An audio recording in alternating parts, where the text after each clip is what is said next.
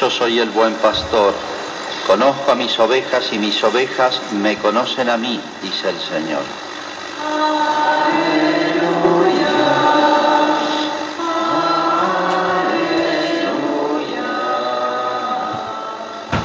Aleluya. El Señor esté con ustedes. Evangelio de nuestro Señor Jesucristo según San Juan. Jesús dijo a los fariseos, les aseguro que el que no entra por la puerta en el corral de las ovejas, sino trepando por otro lado, es un ladrón y un asaltante. El que entra por la puerta es el pastor de las ovejas. El guardián le abre y las ovejas escuchan su voz. Él llama a las suyas por su nombre y las hace salir. Cuando ha sacado todas las suyas, va delante de ellas y las ovejas lo siguen porque conocen su voz. Nunca seguirían a un extraño, sino que huirían de él porque no conocen su voz. Jesús les hizo esta comparación, pero ellos no comprendieron lo que les quería decir. Entonces Jesús prosiguió. Les aseguro que yo soy la puerta de las ovejas. Todos aquellos que han venido antes de mí son ladrones y asaltantes, pero las ovejas no los han escuchado. Yo soy la puerta. El que entra por mí se salvará, podrá entrar y salir y encontrará su alimento. El ladrón no viene sino para robar, matar y destruir. Pero yo he venido para que las ovejas tengan vida y la tengan en abundancia. Es palabra del Señor.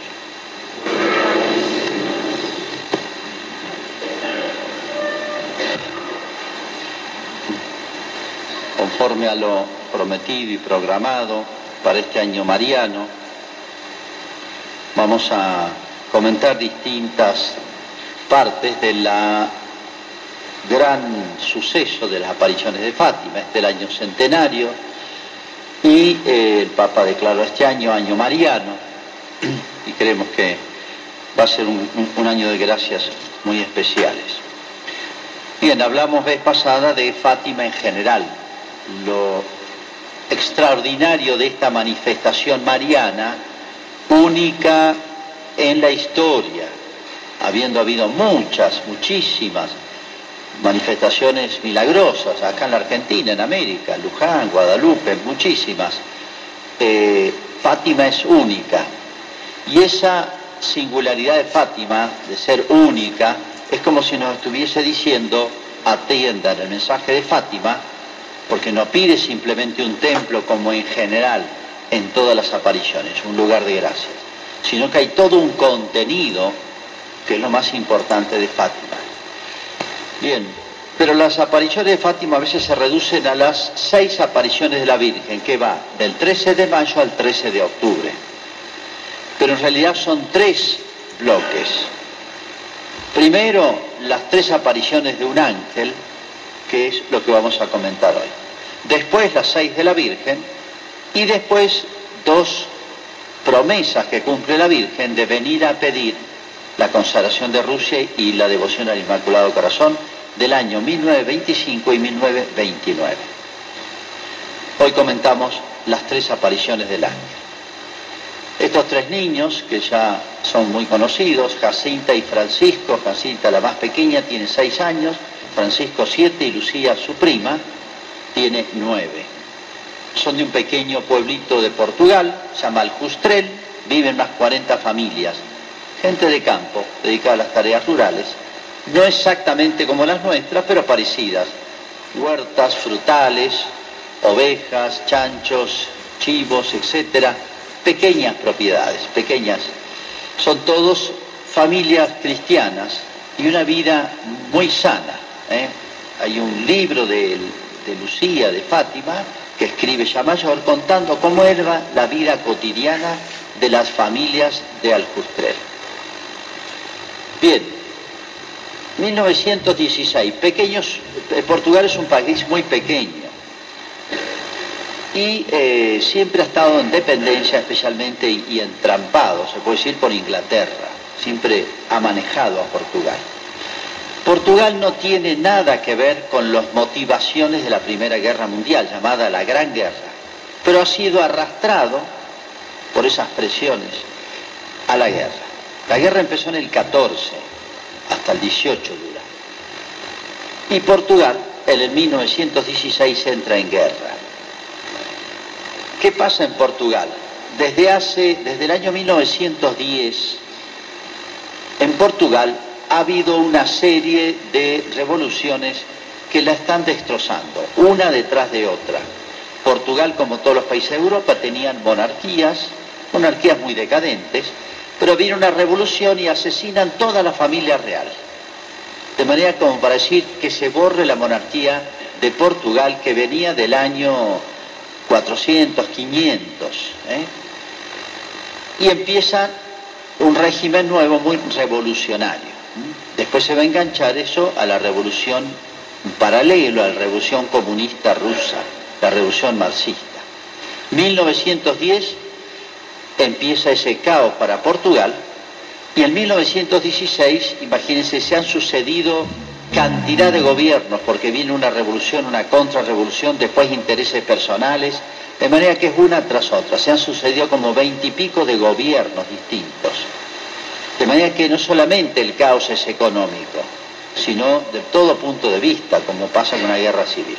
Y para colmo ahora es arrastrado a participar en la Primera Guerra Mundial, llamada la Gran Guerra, donde intervino casi toda Europa.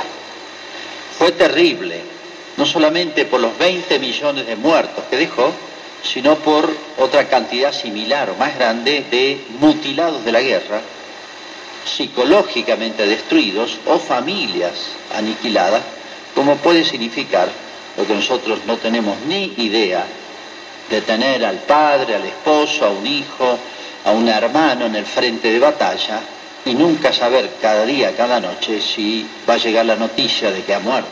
¿eh? Vivir cotidianamente así. Bien, Portugal en marzo ha entrado en guerra. Los tres chicos, la máxima aspiración de esos niños era la libertad y la naturaleza, digamos. Tener el permiso para ir a apacentar las ovejas al campo. El pueblito donde estaban las casas tenía los corrales de las ovejas y todos los las familias tenían sus pequeñas propiedades donde tenían huertas frutales y un pequeño predio donde sembraban pasto para las ovejas. Pero había que llevar a apacentarlas a la mañana y traerlas a la tarde. Era la tarea propia de los niños. Bueno, iban y se divertían como un chico con la naturaleza, buscando pajaritos, nidos, cazando lagartijas. Francisco tocaba la flauta, Jacinta y, y Lucía le gustaba mucho bailar. Bueno, y así se les iba volando el día. Rezaban el rosario, como le decían los padres, invocaban al ángel de la guarda y el resto para jugar. Pero un día ven 1916 entonces, ven como una luz muy, muy deslumbrante. No hay tormenta, de manera que no es un relámpago, y los chicos quedan asombrados. Lo voy a describir con las palabras que lo hace la misma Lucía, porque son incomparables. Dice así, vimos una luz más blanca que la nieve. Era un joven de unos 14 o 15 años, más blanco que la nieve y el sol lo tornaba transparente como si fuese de cristal y de una gran belleza. Así se presenta el ángel. ¿Qué les dice? No temáis, soy el ángel de la paz, orad conmigo. Cuando este ángel se presenta como el ángel de la paz, a nosotros ahora no nos dirían nada o casi nada, pero a ellos, en las circunstancias que están viviendo desde hace un mes, ya han convocado los varones, están entrenando para ir al frente, todo Portugal, imagínense, está consternado. En todas las familias hay alguien que ha sido convocado. Soy el ángel de la paz. Dice que el ángel se postra y hace esta oración que los chicos repitieron. Es una belleza de oración simple y es como, reúne como la esencia de lo que debe ser la verdadera oración. Dice, Dios mío, yo creo, adoro, espero y te amo. Te pido perdón por los que no creen, no adoran, no esperan y no te aman. Si observan bien esta oración, fíjense, Dios mío, yo creo y adoro la fe. Espero, la esperanza, te amo, la caridad, las tres virtudes teologales. La esencia de la oración es hacer actos de fe, despertar la fe, despertar la esperanza y despertar la caridad, la amistad, el amor a Dios. Pero fíjense, la segunda parte es muy importante. Te pido perdón por los que no creen, no adoran, no esperan y no te aman. Fíjense, estos niños como se ligera, esto es de la esencia de la iglesia, hacerse cargo de los demás, no es solamente pelearla por uno mismo, sino la iglesia se hace cargo no solamente de sus miembros, sino de todo el mundo. De manera que estos niños tenían fe, esperanza y caridad, pero tenían que pedir a Dios para ayudar a aquellos que no tienen ya fe, ni esperanza, ni amor a Dios.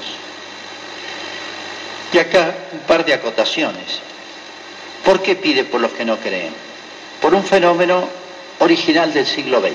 Nunca en la historia de la humanidad, y esto escuchen bien, nunca en la historia de la humanidad se ha producido entre los hombres el fenómeno del ateísmo, es decir, de cortar vínculos con Dios. Teórico prácticamente, o vivir como si Dios no existiera, no tenerlo para nada en cuenta en la vida personal, familiar, social, nacional e internacional. Es un fenómeno que nació, tiene sus raíces antes, pero nace en el siglo XX. Y ese ateísmo engendra muchos males. Sin Dios el hombre se vuelve salvaje. O sea, en otras palabras, la guerra que está sufriendo Europa es una consecuencia de este salvajismo humano, donde los intereses temporales, materiales, son los que únicos y que más valen. Por eso es la causa remota, lo va a decir después de nuevo la Virgen, de la guerra mundial. Bueno, pero significa algo más también. No solamente es una oración hermosísima, sino frente al ateísmo y se hace cargo entonces, como va a ser todo el mensaje de Fátima, los niños van a sentir como el peso de las almas que se alejan de Dios y de los pecados del mundo. Es decir, la Virgen le hace ver a los chicos o a través de ellos, a todos nosotros, la importancia que es, que tiene Dios en la vida. No es un hobby la religión. Si a él le gusta, a una persona le podrá gustar o no pescar, pero la relación con Dios, nuestra deuda con Dios, nuestra consideración de Dios, es de la esencia del hombre y de la sociedad.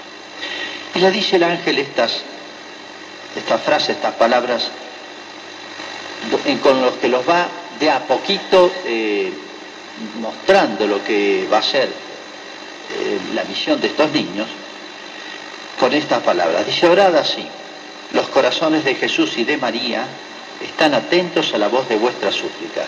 Siempre va a unir los corazones de Jesús y María. Son inseparables. ¿eh? ¿Y por qué dice, no dice Jesús y María, dice los corazones de Jesús y María? significa el amor de Cristo Redentor, el amor maternal de María, que no están, están dolidos, están tristes. ¿eh? Es el, sentimiento que los chicos dicen que vieron en la Virgen. Si les preguntaron una vez, ¿qué sentimiento vieron en las expresiones vivas de María? El único fue el amor y la tristeza. La tristeza es por el amor, justamente. Por el que ama, sufre por las personas amadas, se puede decir, ¿no? Bien, Lucía va a contar después, ya madura, pero no olvidó nunca más estas impresiones de niña. Lo que dejó el ángel en ellos, mucho más que las frases que las aprendí les quedaron grabadas a fuego, la presencia misma del ángel es como si le trajera una gracia, como si fuese un gran sacramento. Dice así Lucía, en palabras que no tienen desperdicio. La atmósfera sobrenatural que nos envolvía era tan intensa que casi no nos dábamos cuenta durante largo espacio de tiempo de nuestra propia existencia, permaneciendo en la posición que nos había dejado, repitiendo siempre la misma oración. Tan íntima, intensa era la conciencia de la presencia de Dios que incluso entre nosotros no nos atrevíamos a hablar. Al día siguiente todavía sentíamos nuestro espíritu envuelto por esa atmósfera que solo lentamente desaparecía. De esta aparición ninguno pensó en hablar ni recomendar secreto. La misma aparición parecía imponernos silencio. Era de una naturaleza tan íntima que no era nada fácil hablar de ella. Casi sin darse cuenta, Lucía está dando rasgos acá importantísimos. Fíjense, los chicos que rezaban rápido, es más, para hacerlo más rápido, rosario, en vez de rezar el Ave María entero, decían Ave María, Ave María, Ave María, diez veces y ya listo, un misterio. Y después tenían urgencia en jugar, como nosotros, los chicos, cuando éramos chicos, todos éramos incansables o insaciables en los juegos que inventábamos, ¿no? Porque una creatividad. Bueno, se olvidaron de jugar y quedaron rezando un largo rato. Tan íntima e intensa en la conciencia de la presencia de Dios. Lo que les deja el ángel es el sentido de Dios. Exactamente lo contrario de lo que está viviendo el mundo, es la contrapartida. ¿Eh? Y fíjense esto, sentido de la presencia de Dios, que era tan íntima que nos imponía silencio. Los chicos no guardan un secreto ni dos minutos. Esto no es natural en tres niños. Un hecho tan impactante, sorprendente, grande, lo primero que hace un chico es salir corriendo a contarlo. Dice que les imponía, era tan íntimo que les imponía ese silencio, sin ponerse de acuerdo. Según los más grandes santos que han vivido estas experiencias espirituales tan altas, los más altos grados de perfección y santidad, es una señal de que una manifestación es de Dios al alma cuando es tan íntima que no puede uno comunicarla. Le costaría horrores comunicarla. Es una señal que es de Dios. Si yo tengo, digo que se me apareció la Virgen y salgo corriendo a contársela a la prensa, a todo el mundo, es señal de que eso no es de Dios. Esto, los más grandes santos, digo San Juan de la Cruz, Santa Teresa, lo desarrollan mucho sin saberlo, Lucía está dando con ese rasgo la máxima credibilidad a este mensaje. Bien, pasan tres meses, es verano, los chicos están jugando en la siesta en la casa, no les gusta dormir siesta, están al lado del pozo de agua y se les aparece nuevamente el ángel. ¿Qué hacéis? le dice, orad, orad mucho. Perdón, dice que en la primera aparición dice, los corazones de Jesús y María están atentos a la voz de vuestras súplicas. No solamente le enseñó la oración, esa tan simple y tan profunda, sino que algo que es muy importante porque es de la esencia de la oración, que es escuchada por Dios, que es lo que nos más nos cuesta entender y es la razón por la cual a veces no rezamos, abandonamos la oración o no creemos en la oración. Eso es como de la esencia de la oración. Vuestra oración es escuchada. En la segunda aparición le dice orad, orad mucho. Y siempre va agregando el ángel algo más. Hay una hermosa pedagogía progresiva en el ángel. Los santísimos corazones de Jesús y de María de nuevo tienen sobre vosotros designios de misericordia. Les insinúa una gran misión que van a tener, pero muy de a poquito. Lo deja en el misterio ofreced constantemente oraciones y sacrificios al Altísimo. Repítelo, la oración y agrega algo, ¿ven? Muy simplemente, oraciones sí, orad mucho, pero ahora agreguen sacrificios. A tres niños. Obviamente Lucía pregunta, ¿cómo nos hemos de sacrificar? Y el ángel responde, en todo lo que podáis, ofrecer a Dios un sacrificio como reparación por los pecados con que Él es ofendido y de súplica por la conversión de los pecadores. Los dos grandes temas de Fátima. Reparación por los pecados pasados, es la deuda del pecado, ¿no? Propia y ajena. Y conversión de los pecadores. Reparación por lo pagado y conversión mirando un poquito al futuro. Atraed así sobre vuestra patria la paz, de nuevo ese tema tan acuciante. Y se presenta yo soy el ángel de su guarda, el ángel de Portugal. Todos los países, como las personas, tienen, tenemos ángeles custodios. Argentina tiene un ángel de custodio. Es un tema poco considerado, conocido, pero, o oh casualidad, Portugal es el único país del mundo que tenía una fiesta anual que se celebraba con procesión, con todo, todo Portugal, a su ángel custodio. El único país del mundo. Soy el ángel de Portugal, soy el ángel de la paz. Sobre todo aceptad y soportad con sumisión el, el sacrificio que Dios os envíe. O sea, ¿qué, qué cosas buenas, qué sacrificios pueden ofrecer? Lo que puedan. Hay mil cosas en la vida de un niño y de un adulto, de todos, que nos cuestan. Eso. Todo eso que nos cuesta hacerlo bien, no dejar de hacerlo y ofrecerlo, las dos cosas. De nuevo, las impresiones que cuenta Lucía. Estas palabras del ángel se grabaron en nuestra alma como una luz que nos hacía de nuevo comprender, pero algo más, fíjense, esa preluz nos hacía comprender quién era Dios. En la anterior la sensación de la presencia de Dios. Ahora es como si penetraran en el ser mismo de Dios, en la naturaleza de Dios. ¿Quién era Dios? ¿Cómo nos amaba y desea ser amado? El valor del sacrificio y cómo éste le era agradable y cómo, por atención a él, convertía a los pecadores. Si en la primera aparición del ángel hizo comprender que Dios atendía las oraciones, ahora agrega algo más. ¿Cómo es Dios, su naturaleza? El que ama y, desea ser amado, el valor de la oración y del sacrificio, de cómo en virtud de nuestros sacrificios producía un efecto en otros, la conversión de las almas.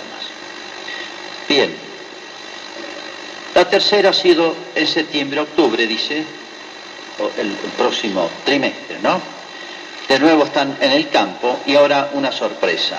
Aparece el ángel con un cáliz y arriba una hostia grande como la que consagra el sacerdote. El ángel deja flotando en el aire el cáliz y la hostia arriba. De la hostia brotan gotas de sangre.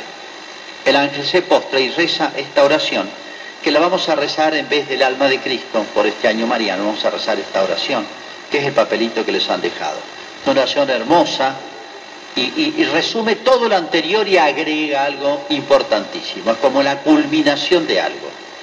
Santísima Trinidad, Padre, Hijo y Espíritu Santo, sea Dios, ¿no? Os adoro profundamente, os ofrezco el preciosísimo cuerpo, sangre, alma y divinidad de Jesucristo presente en todos los agrarios de la tierra, en reparación de los ultrajes, sacrilegios e indiferencia con que el mismo es ofendido, reparación. Y por los méritos infinitos de su santísimo corazón y del corazón inmaculado de María, por los méritos infinitos de su santísimo corazón y el de María, os pido la conversión de los pecadores. Reparación y pedido de conversión por los pecadores. Fíjense, esta oración aparece Cristo, aparece Cristo, cuerpo, sangre y divinidad. O sea, a la Santísima Trinidad se puede decir, me uno a Cristo y uno a Cristo mis oraciones y sacrificios, los dos temas de las dos apariciones anteriores, se unen al sacrificio de Cristo, que es la misa. ¿Para qué? Para que nuestras oraciones y sacrificios nuestras oraciones y obras buenas adquieran, pegados a Cristo, unidos a los de Cristo, un valor infinito. ¿Para qué? Para los dos grandes temas, reparación y conversión. Ahí está todo, se puede decir. Es una obra maestra, está como las anteriores, ¿no? De, de plegaria, de imploración, por lo más esencial. ¿Qué hizo el ángel después? Después de rezar varias veces esta oración, se para y les da la comunión. A Lucía le da la hostia. Lucía había hecho ya la primera comunión. Francisco y Jacinta no habían hecho la primera comunión. De manera que la primera comunión la recibieron del ángel. Les dio del cáliz. Francisco, una curiosidad, eh, cosas que pasan, estaba haciendo el catecismo, va a empezar el catecismo pronto. Pero cuando el cura le toma el examen, no lo aprobó. Le erró en una pregunta, fíjense que era exigente, y le dijo el sacerdote, el párroco, no estás preparado, prepárate más, cuando sepas todo el catecismo te dé la comunión. Se murió, murió muy jovencito, eh, se contagia una enfermedad muy pronto va a morir este, al año y medio de esto, un poquito más. Eh, pero va a recibir la última comunión ya junto, viático, junto con la unción de los enfermos, le llevaron la última comunión. O sea, Su primera comunión se la dio el ángel y su última comunión se la aceptó el sacerdote llevársela. Pero no le dio esa, lo que nosotros llamamos la primera comunión. Pero ya se la había dado el ángel. Bueno, Lucía cuenta los efectos. La fuerza de la presencia de Dios era tan intensa que nos absorbía y anonadaba del todo. Parecía privarnos hasta del uso de los sentidos corporales. Esto se llama éxtasis y esto se produce en los santos en las etapas más altas de la vida espiritual. O sea, el cuerpo no resiste una presencia de Dios tan grande, por eso queda como eh, suspendido los sentidos, se llama el éxtasis. En esos días hacíamos las acciones materiales llevadas por este mismo ser sobrenatural. La paz y felicidad que sentíamos era inmensa pero interior, y el alma estaba completamente centrada en Dios. También era grande el abatimiento físico que nos postraba. Esto es una descripción exacta de lo que, repito, dicen los más grandes santos que ocurre en ellos. Y aquí la gran reflexión. Niños, 6, 7 y 9 años llevados en un año a una altura espiritual que jamás se conoce otro caso en la historia de la humanidad. Acá hay un primer fenómeno extraordinario Es que Dios iba a estaba preparando porque iba a poner sobre las espaldas de los hombros de estos niños un peso enorme, que era este mensaje para la humanidad. Y uno dice, no, una cosa gozosa, alegre, todo el mundo lo iba a felicitar y aplaudir, ya vamos a ver. Cuando vengan las apariciones de la Virgen, que fue más bien al contrario, tuvieron que soportar el peso que ni los adultos a veces solemos sobrellevar. Bien, hay muchas enseñanzas que nos contagian ya esta pequeña historia, preparación de lo que va a ser, por así decirlo, central del mensaje de Fátima, que lo comentaremos en los domingos sucesivos. Hacemos nuestra profesión. Creo en un solo Dios, Padre.